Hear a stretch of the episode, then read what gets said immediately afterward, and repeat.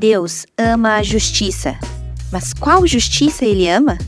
Como podemos ouvir os anseios de Deus sobre os perdidos e nos levantarmos em compaixão? Nesse episódio, recebemos Aldair Queiroz, Gabriel Prieto e Tiago Pereira para uma mesa profunda sobre justiça, missão e compaixão. Está preparado? Ouça agora no Dizascope Podcast.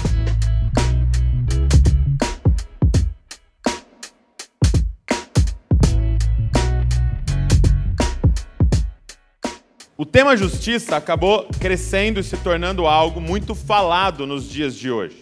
É uma coisa boa de que essa para essa geração justiça é, é um tema mais é, buscado, falado. Mas eu queria saber qual é a diferença da justiça que está sendo falada hoje no mundo e a justiça de Deus. Qual é a diferença dessa justiça que o mundo está pregando e falando e qual é, é, e o que é a justiça de Deus bíblica revelada nas Escrituras? Bom, vou começar então. Existem, a gente pode definir que existem duas justiças. Uma que é falsa e uma que é de verdade e real. O problema é que a falsa justiça, ela aparenta ser uma justiça verdadeira. Tem um dos autores que eu gosto bastante, o Stuart Graves, ele fala que a justiça falsa é um cavalo de Troia. Você recebe como um presente, parece que está tudo bem, que as pessoas estão fazendo a justiça que é boa, mas por dentro é uma destruição. Na verdade, por dentro ela está afastando as pessoas da verdadeira justiça. Eu creio né, que a questão de as pessoas estarem falando muito de justiça, a maior parte das vezes as pessoas estão falando de uma justiça própria, de uma justiça vingativa, de uma justiça que envolve barganha. Eu faço justiça para receber algo em troca. Uma justiça superficial, uma justiça que eu me importo com, a superfície do problema das pessoas, mas eu não me envolvo na história delas. E essa é uma justiça falsa. É uma justiça que aparentemente parece que está resolvendo alguma coisa, mas lá no fundo não resolve nada. E a gente crê, em contrapartida, que a justiça de Deus é uma justiça verdadeira e que ela reside, está claramente na pessoa de Cristo. E a partir de Cristo, nós conseguimos ser praticantes com Ele da justiça de Deus. Né? Então, existe realmente um, um discurso sobre justiça, todo mundo quer justiça, mas a pergunta que a gente sempre fica é: que justiça? Né? Que justiça que as pessoas estão buscando? Eu acho que uma das maiores diferenças e distinções entre a justiça de Deus e a justiça que é falada ou praticada está na sua fonte na sua motivação. A justiça de Deus tem como fonte e motivação a própria revelação de Deus e as intenções de Deus. Então, uma justiça bíblica envolve justiça social, mas nem sempre justiça social envolve justiça bíblica. Então, é, é importante fazer essa distinção, que às vezes o que está nos motivando é um ideal político, às vezes uma, um sentimento, um sentimento do momento. E eu creio que justiça bíblica está relacionada à compreensão das intenções de Deus com o seu povo, com a criação e o seu projeto redentivo e de consumação. Ou seja, a, a justiça bíblica envolve toda uma visão de mundo que tem início e fim e que tem como fonte de conhecimento, fonte epistemológica, o próprio Senhor e a sua revelação. A falsa justiça, ela tem às vezes características e envolve pontos que até estão tocam práticas que o povo de Deus ah, tem como na sua base que, que, da revelação do próprio Senhor. Mas nem sempre isso demonstra uma verdadeira justiça, porque tem como fundamento um ideal político, uma, um sentimento, a ajuda ao necessitado. Eu faço isso por quê? É porque, às vezes, um projeto escatológico é porque não tenho esperança. E a única esperança que eu tenho é a ajuda ao próximo. Isso remove uma, uma consciência pesada ou me traz uma espécie de alívio, porque eu faço pelo outro que eu gostaria que fizesse comigo. Ah, o Emmanuel Kant, que é um filósofo que é amado e odiado, é bem paradoxal assim né, a relação dele, pelo menos eu tenho e muitos amigos têm. Ele fala o seguinte: quem faz algo por alguém porque espera retribuição não está fazendo baseado na, num fundamento correto. Então, justiça divina e justiça bíblica é fazer porque eu conheço o coração de Deus, não porque eu espero uma retribuição. É, eu acho que essa é a maior distinção. É a motivação e a fonte que revela isso. Eu acho, eu, na minha opinião, a, a grande diferença está muito baseada no, no, que você falou, Aldair, que é a justiça humana, ela, ela parte do, de um pressuposto humano, ou seja, ela não, ela não vai incluir a todos. Ela vai, em, detrimento de uma, de uma posição ideológica ou política minha, ela inclui alguns, mas exclui outros. Ela é clubista. Porque, é, basicamente, é, olhando para a mulher que foi pega em adultério, era como se, quando é em meu favor, eu quero ser compreendido, não receber pedradas, receber perdão e misericórdia. Mas quando não é algo que não é para mim, não envolve os meus, eu quero que a justiça anule o perdão e o amor e, e a possibilidade de, no mínimo, ser ouvido, ou melhor do que isso, de receber a graça divina. E a graça é, a gente só encontra no Evangelho de Jesus. A grande diferença para mim é que o amor e a justiça elas uh, são fundamentos divinos e a gente só vai conseguir experimentar isso e não fazer distinção quando de certa forma o amor do Pai regar o nosso coração e olhar e estender a mão para aquele que inclusive a gente gostaria que fosse condenado, né? Muito forte isso. Vocês citaram motivação né, que a justiça verdadeira, a justiça de Deus, está muito ligada à motivação. E vocês, três aqui nessa mesa, é, e muitos aqui com a gente hoje, têm, é, estão envolvidos com esse tema justiça e trabalhando nisso já há muitos anos. E a gente vê muitas pessoas começando e parando, se envolvendo e abandonando tal. E eu percebo que uma, um dos motivos é que muitos se envolvem com justiça por dó. Então, por exemplo, a gente está aqui num, num, culto, vamos fazer um culto missionário, aí a gente coloca umas fotos de algo que aconteceu, de alguém passando fome, de uma criança lá da África, e, e ali só pele e osso, e aquilo mexe com a gente, claro, com todos nós. E naquele momento a gente se envolve, mas passados duas semanas, um mês, já aquele número de envolvidos cai drasticamente. E a Bíblia fala o tempo inteiro que o que movia Jesus à justiça era compaixão. A minha pergunta é: qual é a diferença de dó e compaixão? E o que, que para vocês, eu quero que seja bem testemunhal, é combustível para vocês estarem há décadas fazendo isso sem esmorecer? Eu acho que todo mundo, Douglas, foi impactado com aquela. quando o Talibã retoma o poder no Iraque. E as tropas americanas começam a entrar nos seus aviões e saírem para o. No Afeganistão, perdão. No Afeganistão, que o Talibã retoma o, vai retomar o poder.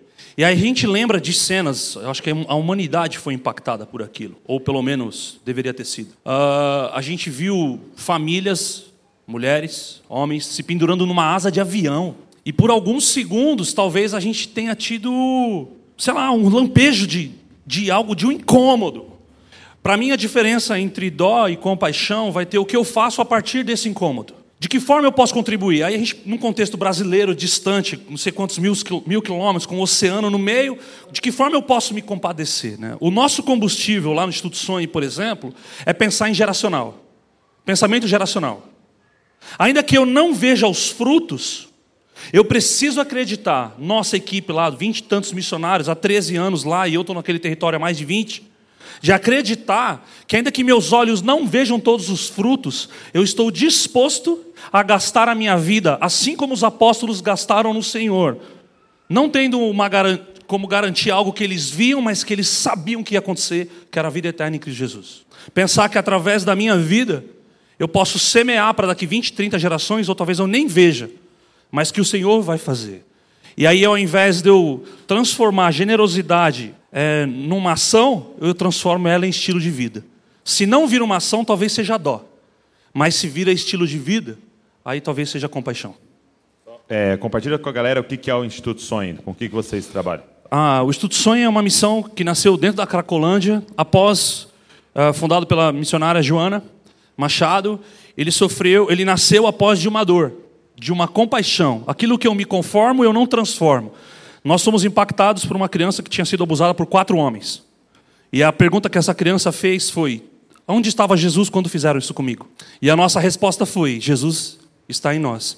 Você vai ser cuidada por nós. Jesus está aqui. Agora você vai ver Jesus na minha vida. E aí agora a gente gasta a nossa vida por isso. Eu acho que uma grande é, diferença de compaixão e dó, e, e vale é, é, ressaltar que, às vezes, o sentimento de dó ou de pena, ele pode ser muito válido. Tá? É, é, é às vezes, nós queremos anular tal sentimento, mas ele, ele pode ser um, um, um, um start, um combustível, né? porque há uma, há uma, uma percepção, você consegue perceber que existe algo que mexeu com você, enfim. Mas a diferença, eu creio que compaixão é você entender que existe um interesse, Deus está interessado e Deus sofre com isso. Então você você recebe o coração de Deus. Uma vez eu ouvi de um pastor que o seguinte, que um profeta ele não só recebe a palavra de Deus, ele recebe também o coração de Deus. E a igreja, como um ministério profético, ele ela sente o que Deus sente. Então, compaixão é ter o sentimento de Deus sobre a injustiça, aquela injustiça, aquele algo. E nesse momento, e você entende e que Deus está interessado em solucionar isso. Eu acho que não existe motivação maior.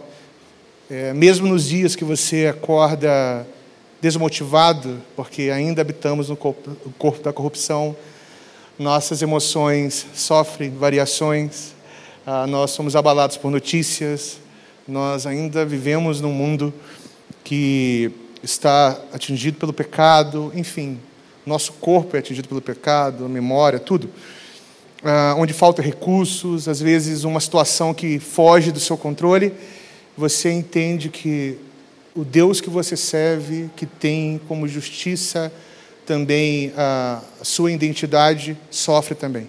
Entender que Deus sofre com a situação remove de você a tentativa de ser o redentor. Remove de você a tentativa de tentar fazer pelas suas próprias forças. E que mesmo Deus, podendo, no estalar dos dedos, fazer tudo, ele torna-se vulnerável. Então a vulnerabilidade de Deus em Jesus nos ensina a viver nesse mundo e separar compaixão de dó. É interessante ah, no Evangelho quando aqueles que os pedintes, os, ah, os coxos, os leprosos estavam ali pedindo esmola, eles, eles clamavam por compaixão. E a, a, a raiz da palavra usada era faça justiça.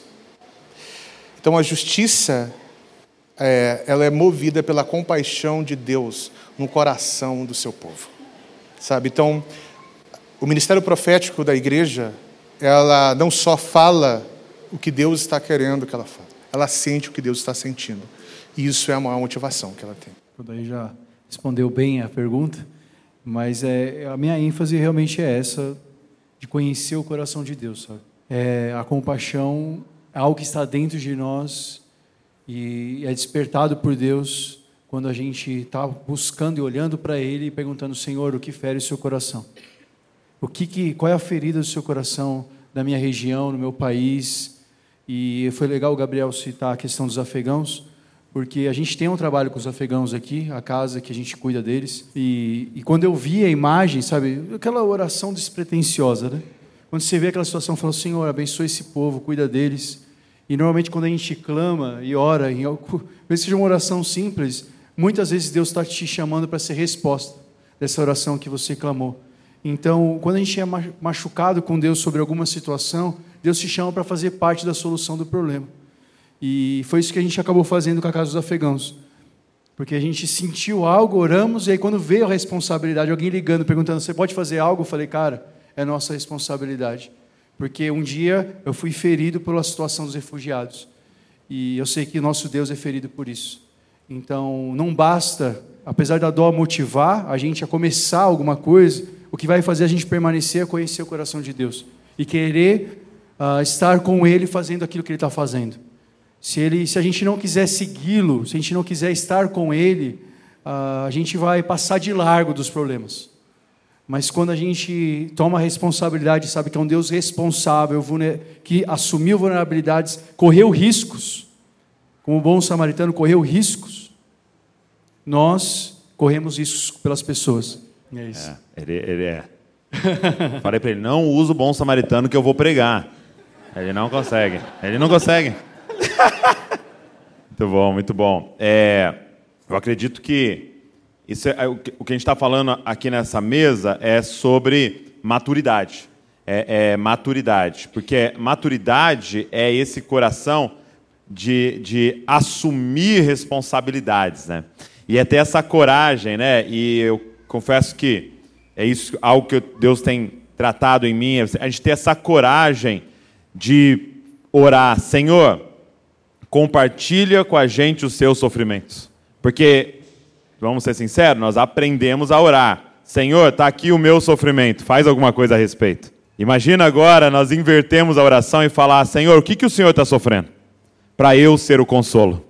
É, é interessante você falar isso, porque é algo que é, é muito comum no meio evangélico, e principalmente, é, isso vem de uma, de uma tradição, e eu não vou mencionar isso agora, pensar Deus como um Deus que não tem sentimento.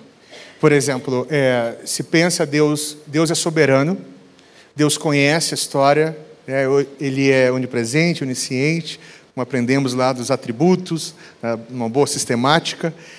Só que parece que esse Deus é um Deus estoico, é, é um Deus que está ali e nada mexe com ele, ele não tem sentimento nenhum. Uma inteligência né? artificial. Né? Exato, é, Deus está ali, sabe?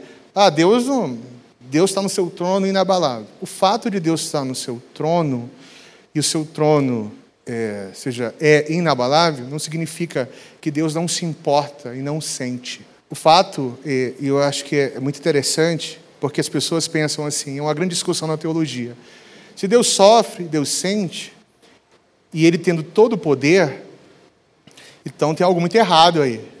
Mas Deus não é movido só pelos seus sentimentos. Porque quando o homem caiu, o homem feriu o coração de Deus. E mesmo Deus consciente disso, Deus já tinha um plano de resgate. E ele, ele não deixou o sentimento do momento conduzir a sua intenção histórica. Tem alguns momentos que você pensa, nossa, como é que Deus vê isso? Ele chora. Mas é interessante como Deus associa sempre a sua justiça ao tempo. Eu acho que é uma grande lição.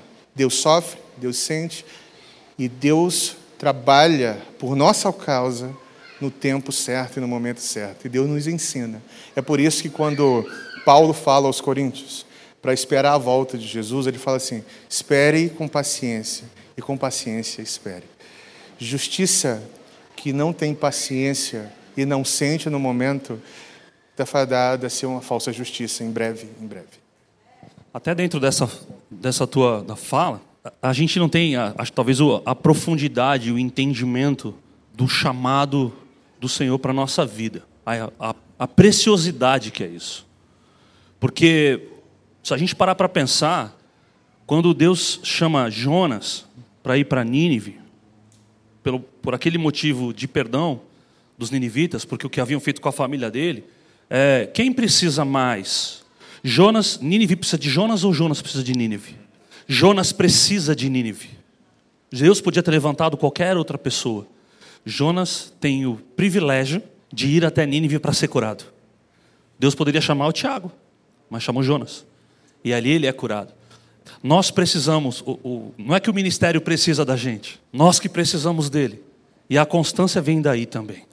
Porque todo dia nós somos desafiados a ver e experimentar aquilo que a gente tem ouvido do coração do Pai, que tem a ver com o que você estava dizendo. Eu me lembro de um testemunho rápido, no meio da pandemia, a loucura, que o poder público pediu para a gente lá no, lá no Instituto. É, eles estavam com medo que a Cracolândia, os usuários ali, eles saqueassem o comércio. E aí, com tudo fechado, não tem ninguém para manguear, faz, pedir esmola, ou, e, ou até mesmo eles cometerem alguns dos seus pequenos delitos ali. E a gente começou a entregar marmitas ali, né? O poder público nos dava e a gente entregava. Teve dia que a gente entregou 5 mil refeições. Mas teve um dia especial. Estava chovendo muito. Um homem enrolado naquele cobertor que a gente doa, sabe? Lá na Cracoleia chama de couro de rato. Mas a gente não dormiria um minuto com ele. Mas a gente doa. E aí entrou um cara debaixo de chuva ali dentro, olhou para aquele ambiente ali, ele foi acolhido, mas foi muito interessante. Ele entrou para dar o dízimo dele. Um cara usuário de crack, situação de rua, entrou ali para entregar o seu dízimo. E aí ele falou assim: Isso aqui é uma igreja, o que é isso aqui e tal? E aí ele veio e entregou esse dízimo ali. Aquilo foi, de certa forma, uma das coisas mais. Foi, foi muito sobrenatural aquilo. Porque o ordinário a gente faz. Nós podemos, ordinário, escova o dente, ah, dia a dia, ok. O extraordinário a gente consegue entregar para o outro quando a gente conhece o coração do Pai. Eu, eu preciso completar também. Na verdade, essa, essa fala aqui já foi tão profunda. Cara, é, o que o Gabriel terminou, fala, começou falando sobre Jonas, nós precisamos estar perto dos vulneráveis, gente. É uma necessidade. Nós precisamos, porque senão o nosso coração fica indiferente e se torna de pedra. Nós precisamos estar vendo a dor das pessoas. Porque, inclusive, isso mostra a nossa insuficiência. O Aldair falou sobre isso. Mostra a nossa insuficiência. De que é só Cristo, sabe? Não, pode, não é qualquer coisa que vai resolver esse problema. Nós precisamos apresentar alguém. Junto com essa pessoa, a gente vai aprender mais dele e entregar mais dele para as pessoas. Nós precisamos estar envolvidos com os vulneráveis. Quando Deus fala para a gente fazer justiça, promover justiça, não é só porque Ele quer ver justiça acontecer na terra, mas é porque nós precisamos estar diante de pessoas que precisam de justiça. Então isso realmente é algo muito, muito importante para nós, cara. Isso precisa mexer com o nosso coração de verdade. Porque a gente está pensando, não, eu vou entregar tudo, eu sou redentor das pessoas, eu sou o salvador daquela pessoa. Na verdade, nós precisamos de maneira desesperada de Cristo, como aquela pessoa também precisa. Então, é, é, um, é, um, é um ciclo né, que a gente. É um pêndulo que eu recebo de Deus e entrego para as pessoas, mas enquanto estou entregando, estou recebendo também. Por isso que quando Jesus fala para Pedro, você me ama, aí Pedro já estava naquela situação meio complicada, já sabia que tinha negado Jesus, ele falou, eu te amo, e ficava aquela situação, e Deus, Jesus sempre respondia, cuida das minhas ovelhas. Porque ao cuidar, ao estar perto de pessoas, nós vemos a nossa insuficiência e nós buscamos a Deus em amor. Nós precisamos do amor de Deus, assim como as pessoas ao nosso redor precisam, e é recebendo e dando, é recebendo e trocando, essa troca contínua da vida cristã. A gente não pode andar indiferente com a dor dos outros, cara. Nós não podemos olhar, ter a nossa consciência, o nosso espírito cauterizado. Nós precisamos deixar se envolver nas histórias de dor dos outros, cara. Isso que é a dificuldade. Nós fugimos de sofrimento, nós fugimos de dores. Mas Jesus escolhe estar com as dores, cara. Jesus escolhe sofrer em nosso lugar. E qual é a nossa resposta com as outras pessoas? A gente escolhe sofrer pelas pessoas ao nosso redor?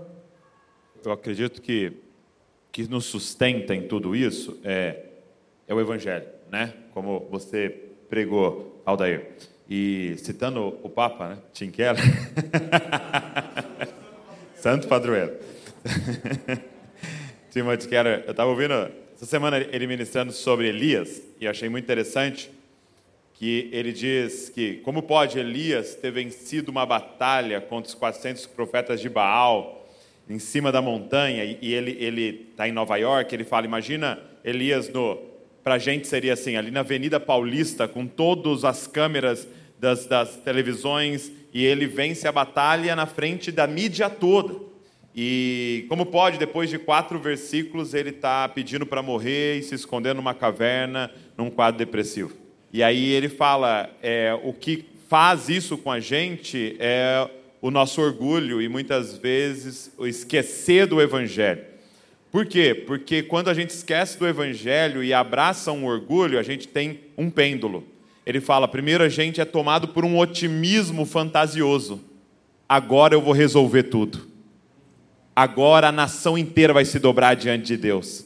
Aí, quando ele faz tudo aquilo, e mesmo assim o, o, o rei e sua esposa ainda querem matá-lo e, e Israel não se prostra diante de Deus verdadeiramente, aí o pêndulo vai para o outro lado, por um pessimismo doentio de é, só tem eu. Ninguém mais se importa com isso. Então você vê que é um pêndulo de um otimismo fantasioso, eu vou resolver agora, vocês vão ver, para um pessimismo doentio de só tem eu, e aí Deus tem que deixar ele descansar, né, dar comida para ele e tudo mais, mas revela essas duas coisas. Porque quando a gente entra nesse otimismo, nós estamos nos esquecendo de quão profundo é o pecado. Sim ou não? E nós vamos fazer um monte de coisa, e tem um monte de coisa que não vai funcionar. Porque é muito profundo o que nós estamos lidando, e nós contamos com a ação de Deus e do Espírito Santo naquilo ali.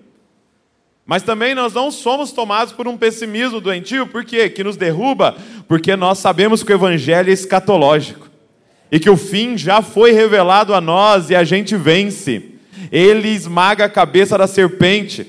Então nós não, nós não entramos em nenhum dos dois lugares, nós fazemos o trabalho contando com a ação de Deus, mas com a realidade do que é o pecado e sabendo que nós somos o dossiê do Senhor, fazendo a nossa parte. Então a minha pergunta, é, talvez, talvez a última, não sei, seria como é que nós podemos não ser tomados por uma paralisia frente às injustiças? Por quê? Porque quando eu vejo a notícia daquelas famílias afegãs é, é, pulando ali na, é, é, na asa do avião e caindo, quando eu vejo o terremoto, quando eu vejo a guerra na Ucrânia, me dá uma paralisia de impotência de que, que eu posso fazer diante disso? Como é que a gente pode não ser tomado por essa paralisia e viver justiça de Deus e fazer algo? Eu acho que eu percebo que um dos problemas de, uh, da paralisia é você pensar que você é que soluciona. É? Você é aquele cara que vai solucionar. Esse é o problema também do, do otimismo, hiperotimismo. É? É, é aquele, ele se sente o redentor. É? Eu acho que os dois. Eu gosto de uma frase do Ariano Suassuna, que ele fala assim: todo eh, pessimista, de, todo otimista demais, ele é um bobo. E todo pessimista demais, ele é um chato. É, nós devemos ser um realista esperançoso. E, e então, eu acho isso é, fala muito sobre a vida cristã. É. Eu, eu percebo que um dos, dos maiores obstáculos maiores barreiras assim, para você é, não praticar a justiça ou ficar com o coração indiferente é você se acostumar com a coisa. Você se acostuma. Você já ouviu tantas notícias ruins? Ah, o mundo só vai piorar. Então, sabe uma coisa? Eu vou tentar viver da melhor forma possível e o que tiver que acontecer, irá acontecer. E assim, eu creio que Jesus irá voltar como se isso não implicasse em nada nas nossas vidas. É.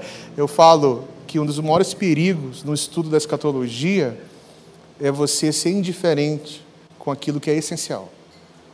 É. Mas eu acho que isso envolve também o fato de nós ignorarmos uma doutrina que é fundamental da jornada cristã, a doutrina da queda. É, quando você assume um papel, quando você esquece que o homem pecou, é, isso afetou todas as áreas, você tenta se tornar um Messias. Ah, você ignorou a questão do pecado, você ignora a questão do pecado, da queda, e você acha que nós temos é, condições de redimir tudo. É por isso que algumas linguagens no meio cristão elas são perigosas. Uma delas é nós vamos implantar o reino, estabelecer o reino de Deus ah, aqui nessa terra em plenitude. Gente, isso é, isso, isso não é verdade, isso é inviável. Nós, em nós habita ainda o pecado. É? Mas qual é a diferença então? Quer dizer que nós vamos nos entregar de forma alguma, que nós temos a esperança cristã. E a esperança nos motiva a continuar, é? a continuar praticando a justiça, mas é por causa da esperança também que eu tenho consciência das minhas limitações e do meu pecado. Eu não posso assumir uma postura de ser o redentor, né? mas eu também não posso ignorar o fato de que eu tenho uma responsabilidade, porque Deus compartilhou o seu coração conosco. Então, acho que a doutrina do pecado, a doutrina da queda, ela é essencial para não deixar, nos deixar consciente, né? conscientes que nós estamos numa missão e que ela não foi finalizada e que, em última instância, não depende da gente depende do Senhor. Mas isso significa que nós vamos cruzar os braços? De forma alguma, nós estamos no estágio. Sabe, o estagiário está ali para quê? Para aprender. Né? E é justamente isso que acontece. O Senhor nos deixou no estágio possamos aprender. E esse é o processo que o Senhor usa para nos lapidar, para nos deixar mais parecidos com Jesus. Né? Aproveitar para falar do Aldair, é, eu gosto muito do exemplo, de, do exemplo da história de Moisés. Moisés é um homem chamado por Deus com um senso de justiça enorme dentro de si. Em Êxodo 2, ele vem com força, expressando o seu desejo de justiça. Ele mata uma pessoa, ele tenta apartar uma briga, ele expulsa pastores que estavam tentando, é, quando ele foge, né, ele chega lá no poço, tinha pastores que estavam expulsando mulheres, ele chega brigando com os caras, um senso de justiça enorme, querendo ser o redentor e o salvador, não tinha alinhamento a Deus naquele momento, ele estava pelas suas próprias forças tentando fazer algo, justiça própria, e aí, depois que tudo deu errado, Moisés se esconde. E aí, aquele ímpeto de querer ser o redentor e o salvador, agora ele é uma certa paralisia na vida de Moisés. Ele se esconde, ele fica lá. E é um processo de Deus, inclusive, para trabalhar no coração dele. Mas existe um momento, existe um encontro que muda tudo o encontro na sarça ardente. E aí, Moisés agora não era mais o cheio de si, que faço tudo, mas ele fala: Eu sou dependente de você, se você não for, eu não vou. Eu quero, eu quero você junto comigo. Eu não tenho nem consigo falar tão bem mais. Aquela, aquela prepotência de Moisés cai por terra. Ele se alinha ao Senhor, Deus alinha o coração de Moisés, Deus trabalha na vida de Moisés, que estava cuidando de ovelhas, e agora Moisés, cheio daquilo que Deus falou que ia fazer. Ele vai lá para expressar a justiça de Deus lá no Egito. E aí é interessante como ele tinha tentado libertar um escravo momentaneamente e ainda matou uma pessoa. E aí Deus usa, alinhado, Moisés alinhado agora, Deus usa ele para libertar centenas de milhares de pessoas. Depois, a gente fala, ah não, ele tentou entrar como juiz, não deu certo, foi justiça própria, mas Deus alinha Moisés. E aí ele é visto como juiz em Israel. Não só ele cuida sobre todo Israel como juiz, tem um reconhecimento, mas ele treina pessoas para ser juiz. Moisés escreve um dos livros, posso dizer, o livro mais justo de todos os tempos escreve o Pentateuco falando sobre justiça e fala várias vezes sobre justiça. E Moisés é essa pessoa, cara, que antes achava que podia fazer tudo, sofre um baque, tem a justiça própria, fica escondido, tem uma paralisia, mas Deus restaura. Então, o que muitas vezes a gente precisa é estar alinhado ao Senhor, sabe? É estar na presença de Deus. É isso que eu queria, resumindo, é isso que eu queria falar.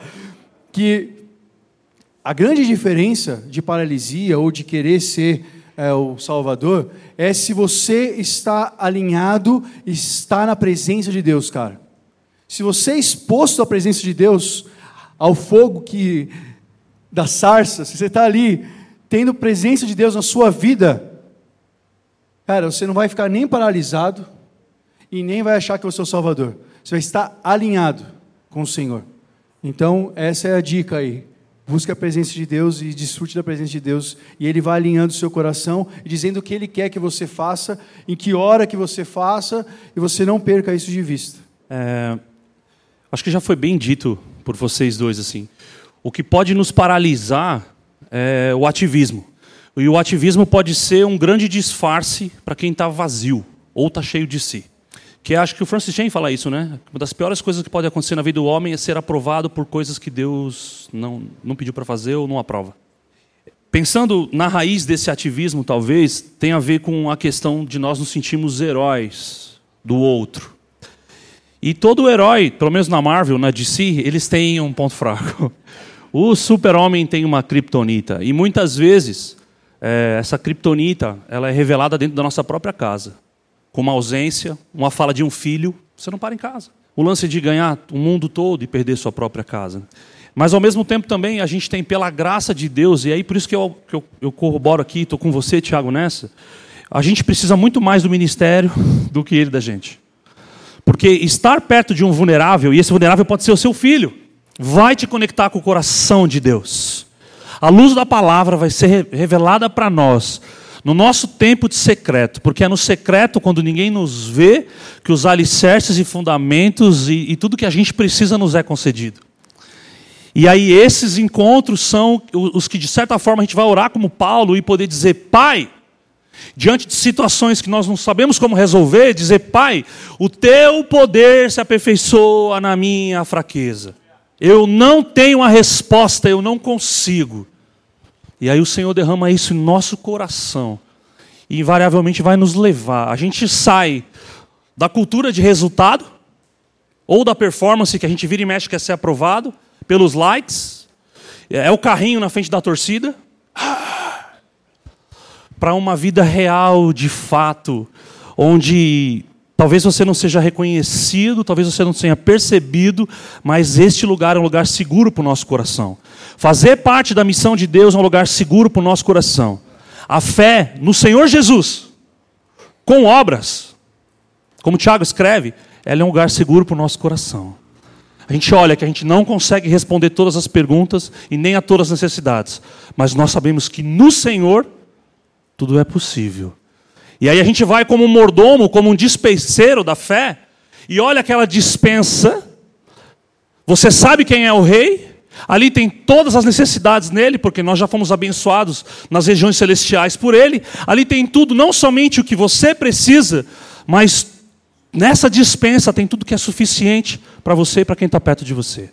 É, eu acho que algo que pode nos ajudar nessa paralisia é nós estarmos inteiros aonde Deus nos plantou hoje, tá? Eu acredito que o nosso coração está muito dividido por nós estarmos numa era aonde nós temos acesso a muita coisa e podemos viver uma vida virtual nós somos tentados constantemente a ter meio coração naquilo que a gente está vivendo.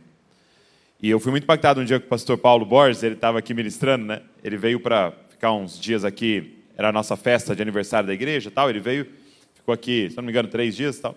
E aí nós estávamos é, jantando um dia lá em cima, e se eu não me engano foi Wesley, falou para ele assim, sabe? É, Ô Paulo, poxa, você podia vir morar em Bragança, hein, Paulo? Aí ele virou para o Wesley e falou assim: Eu moro em Bragança por três dias. Eu estou morando ali no hotel. É você ter a noção que a gente não visita lugar nenhum.